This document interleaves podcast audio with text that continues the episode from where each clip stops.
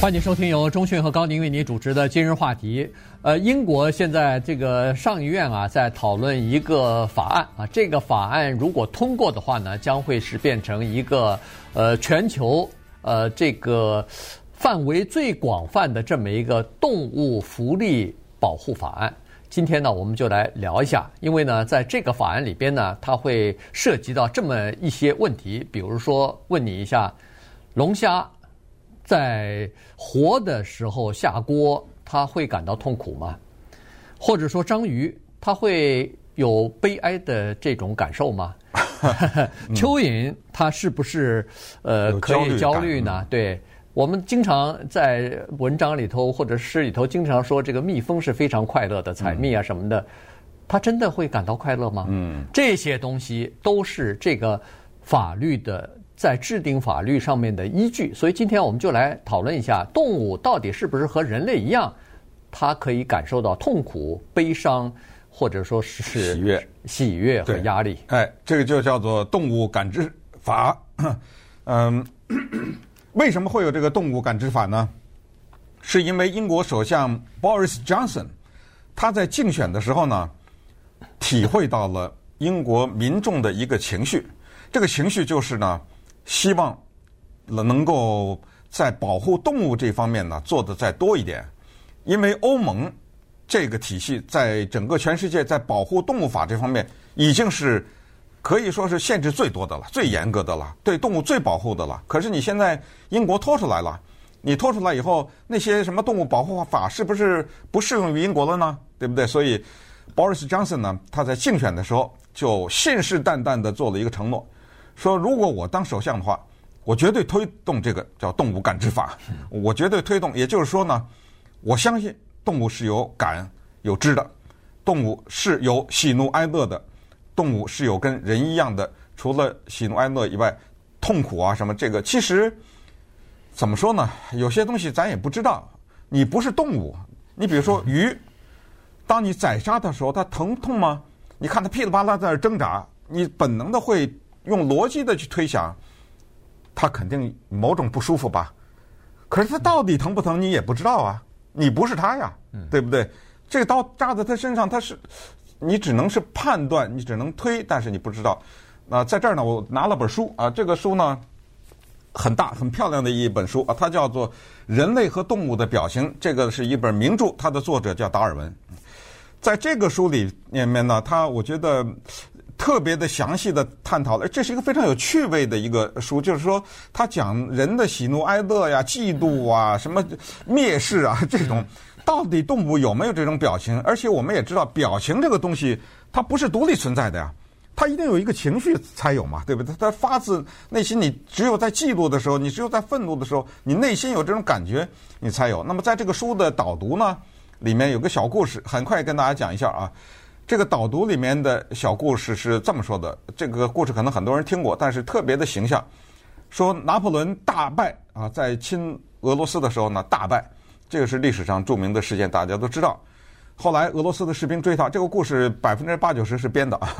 俄罗斯的士兵在追他，他跑到一个犹太裁人的裁缝的家里面，那个犹太的裁缝呢也不知道他是皇帝，一看被追了，就把他藏起来了。藏起来后，俄罗斯的士兵来了以后，没找到，没找到，看着那个床上有一个褥子，就拿刺刀捅了几刀朝那个褥子上。其实拿破仑就藏在那个褥子的下面，捅了几刀没什么动静就走了。走了以后，后来拿破仑出来以后，哎呀，对这个犹太裁缝是感恩戴德啊，就是说我告诉你我是谁吧，我是皇帝，我答应你三个条件。那么这个裁缝说好吧，就提了两个条件，提了两个，那两个条件都是比较物质的，很容易答应。但是第三个条件是说，我第三我想知道，作为皇帝，您本人在那个褥子底下当刺刀捅进来的时候，当然没捅到了啊，你是什么感觉？拿破仑听到这儿呢，迟疑了半秒钟，突然之间非常的愤怒，说：“你知道我是什么？我是皇帝，你居然敢用这样的问题侮辱我！如果我告诉你我很什么什么的话，你这传出去怎么办啊？对不起，明天早上枪毙，就是你你明天早上你就死了。”那这个裁缝这一夜没睡好觉，第二天早上，呃，士兵就看着，第二天拉出去绑在上，枪架起来，预备对着准备开枪，突然之间一个马跑过来了，说停，这个跑过来以后，手里这个人拿了一张纸条给这个犹太裁缝，你看一下。这个裁缝一打开，那个上面是拿破仑写的。你现在的感觉就是我当时的感觉，就哎，就是我当时。你不是想问吗？对不对？我现在用这个方式告诉你，我在那个褥子底下被刺刀捅进来的时候是什么感觉。那么我们把这个用在动物身上，你愿意像龙虾一样被活着的给扔到一个烫水里蒸吗？对不对？对。那所以其实这个讨论就来自于龙虾和螃蟹，因为英国人认为龙虾不应该活着。被放在水里去煮它，热水里煮它，这个而且还是一个男爵夫人，那 Janet Fokker，还是呃 Focus，Focus，Focus，男爵夫人提出来的。他说要仁慈的对待龙虾，在把它煮以前，先用一种麻醉剂什么。对，他是说先要发明一种机器，发明一种机器，就是把它先。迅速弄死，对，迅速的让他死亡，没有痛苦的死亡，人道的死亡，然后再煮它啊，然后这是，这当然我们是出于，就是说我们看到龙虾进到那个。煮煮开的那个水里边的时候，在挣扎的时候，我们就想到，如果要是我在里头是什么情况？我们基本上是用自己的这个感知来代替龙虾的感知了嘛，基本上是这样哈。另外，在辩论的时候，另外一个勋爵好像也是提出来，还是勋爵夫人也是提出来说，螃蟹也是哈，在超市的时候你买它的时候，人螃蟹是张牙舞爪的，可是问题现在你买螃蟹的时候，他拿那个塑料的袋子把你。把这个螃蟹活的螃蟹给你绑得死死的，他说这叫做，呃，两度伤害或或者是虐待啊，就是先是把你绑得动也不能动，然后扔到锅里头去，要不去蒸，要不去去去煮啊，所以呢这样的话，你这不是虐待吗？不不人道啊，所以现在讨论的是这个东西。然后这里头就一开始呢，在这个法案当中呢，基本上是叫做呃脊椎类的动物哈，或者说是呃哺乳类的动物。这样的话呢，它比较接近人嘛，是的，它至少也是也是有这个就是生自己的生崽啊，然后呃有哺乳啊什么这这些啊。但是呢，后来逐渐的又要把鱼啊什么的。呃，也要加到里头来啊，所以这个鱼，我们大家都知道，很这个是长期以来一直在一直在争论的一个问题，就是呃，有人说鱼记忆只有七秒钟，呃，有人说鱼没有记忆，而且经常可大部分的人认为说鱼是没有感情的，但是在二零零二年的时候，好像是呃英国利物浦大学的一个呃神呃动物神经学家，他首先发现说是鱼。有啊，它可以和人类一样，它有那种传递叫做疼痛的神经。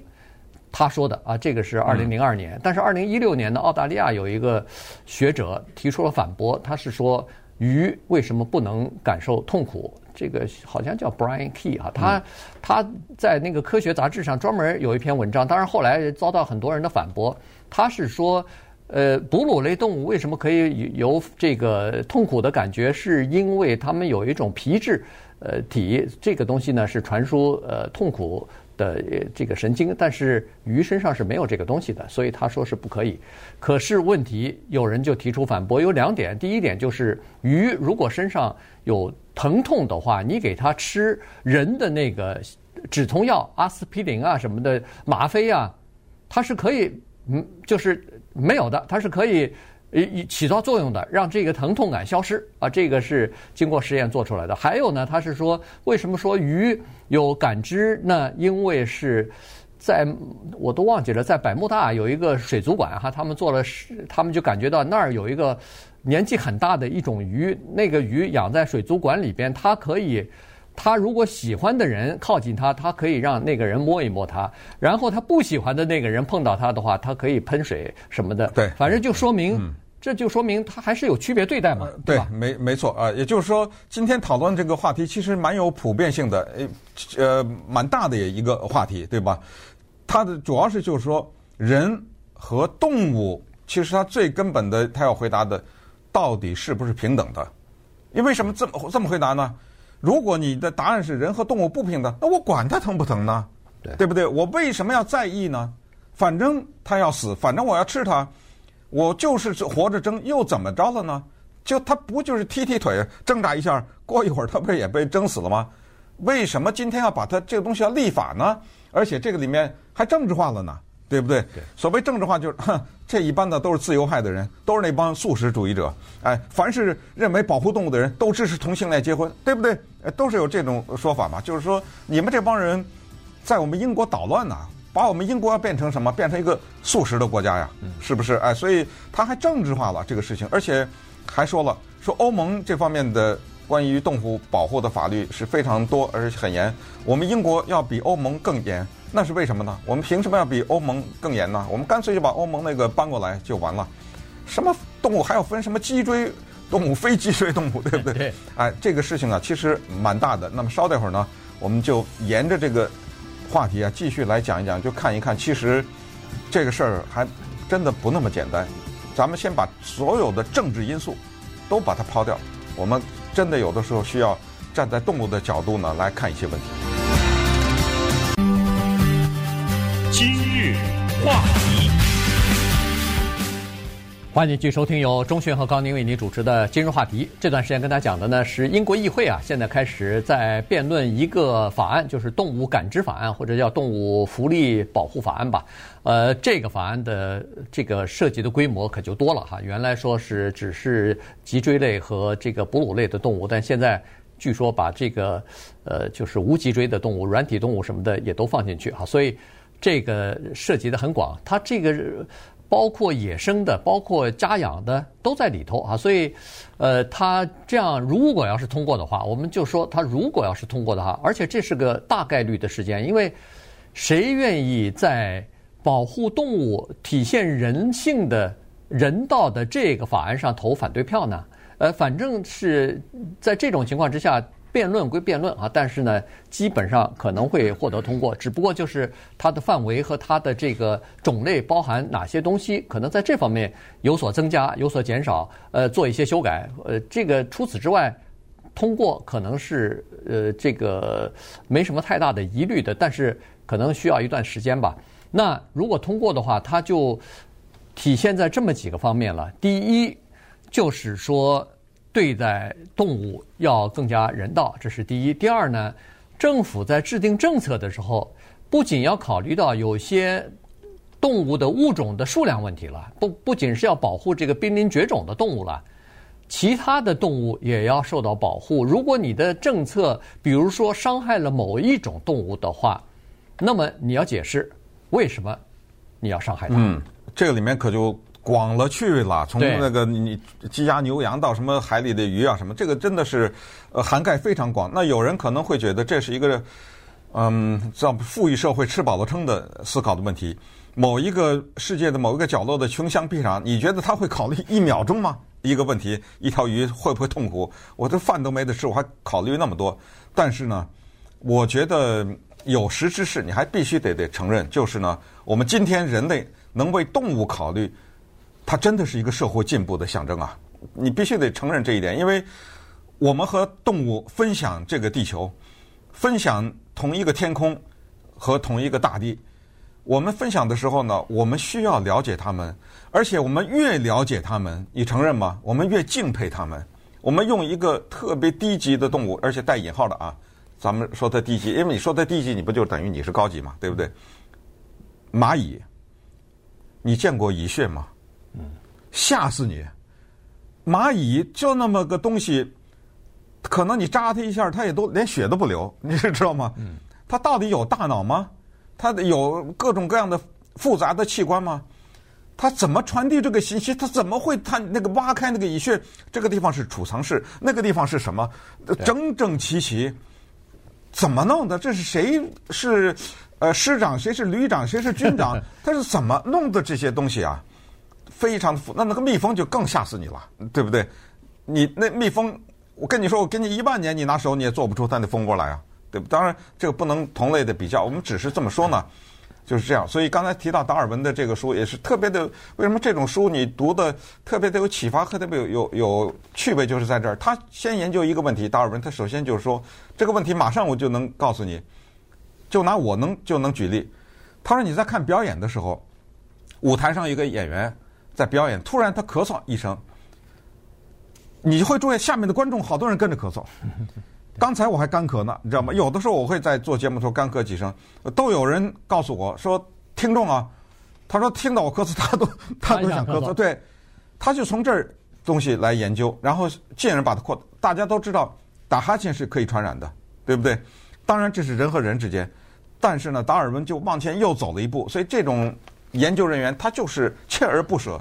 他要彻底的揭开这个世界上很多东西的秘密，他就开始研究猩猩啊、猴子啊，甚至一些更低级的一些动物。他们当嫉妒的时候，他到底有没有表情？再说鱼，鱼就那么个脸，那么个眼睛，眼睛都不能闭，鱼的眼睛连闭都不能闭。当时好莱坞拍一个电影叫《Finding Nemo》，这是好莱坞电话呃电脑动画影片。当时的创作人员就有一个很大的苦苦恼，就是怎么表现。鱼的表情，因为鱼他们发现有一个东西没有，没有眉毛，眉毛是一个重要的表达表情的东西。鱼没有眉毛，它就那么一个圆眼，一个圆圈中间一黑点，这是它的眼睛，怎么表达它的表情啊？他们找了海洋学家，你像人家这个说好莱坞为了拍一个片子啊，花了大钱请了海洋的专门的科学家来研究鱼的表情，最后研究是有的。你要养过鱼的话，你就会知道，鱼它绝对有恐惧的表情。如果你过去轰的一下去吓它一下，它噌的一下转头就跑的时候，它是有那个。而你刚才说什么用手可以摸，这我都认识这样的人啊。他那个鱼养的跟他亲的不得了，不用他手去摸，他只要手一伸进那个鱼缸里，马上鱼就过来。那那是喂喂鱼的，我我感觉那呃，我至少是我一开始我认为说这是因为你喂鱼，它条件反射，对，条件反射，它不是，它就过来。蹭啊，对，拿那个身体在你的手指上蹭来蹭去。别说别人了，就是我家的也是啊。呃，鱼，你只要手一放进去的时候，因为你经常喂它鱼，我不知道他们在想什么，他们他们是不是有认知？但是我知道，你只要一过去拿着那个呃食在那儿的时候，它啪啪啪就跳起来，有的时候就碰到你手了，对对吧？再有还有就是动物呢，它有前瞻性，要不然多少动物它有储存的习惯呢？嗯，它干什么这个东西不吃，它把它储存起来啊。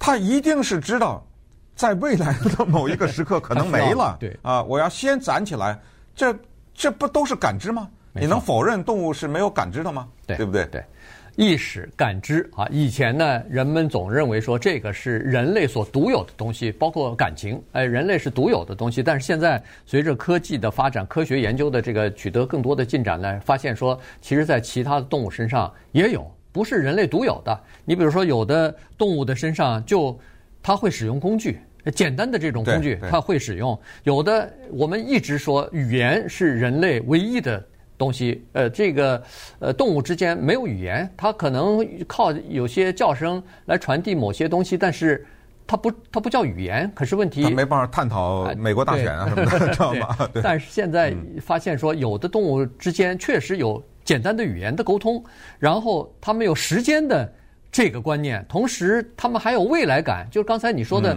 存存储一些东西，不管是松鼠啊、老鼠啊，还是什么其他的蚂蚁之类的，它都有存存储啊，它都有这个知道冬天快到了，它就会存储一些东西来过冬之类的。然后它有同理心，它有利他主义。有的时候你看上去对它没有任何好处，但是对别的呃。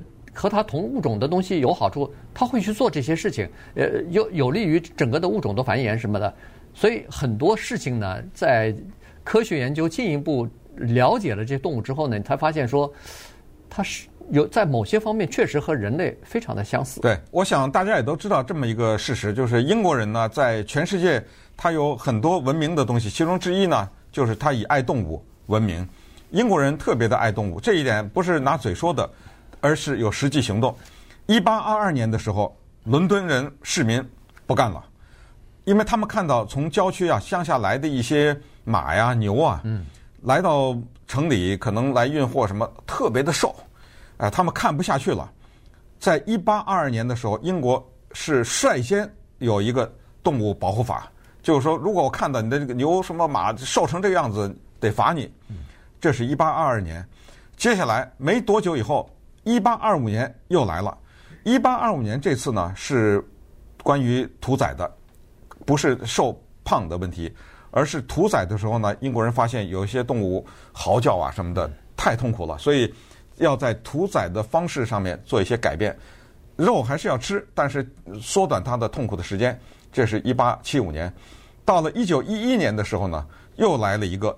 一九一一年的时候，那就是全面的来保护，从包括你家里的宠物啊，什么这个，然后一直到了一九八六年呢，就更狠了。一九八六年的那个动物保护法，就是你科学做实验，你想想，我们拿动物做实验是为了我们呐，是为了人好啊。对，医学啊都不行，也不是说不可以，就是你要做实验，你必须得，比如先这样，再那样，你一大堆你给我符合了，你得给我保证不能在不打麻药的时候什么捅他一刀什么这，就就是各种各样的规定，非常的繁琐，但至少可以看出来，就是英国在保护动物这方面，呃，很厉害。然后。欧盟呢，在二零零九年通过里斯本协议，也是正式的承认动物的感知力。就是说，这不是随便说承认就算了，你的相应的法律都得跟上，对不对？对对，对。而且它必须要有科学的依据，确实是提出证据来说，有一些动物确实有感知，呃，什么痛苦啊、呃焦虑啊什么这种能力，所以必须要考虑到动物的这个感知和这个感受啊，因为我们都认为说人类和动物应该是平等的。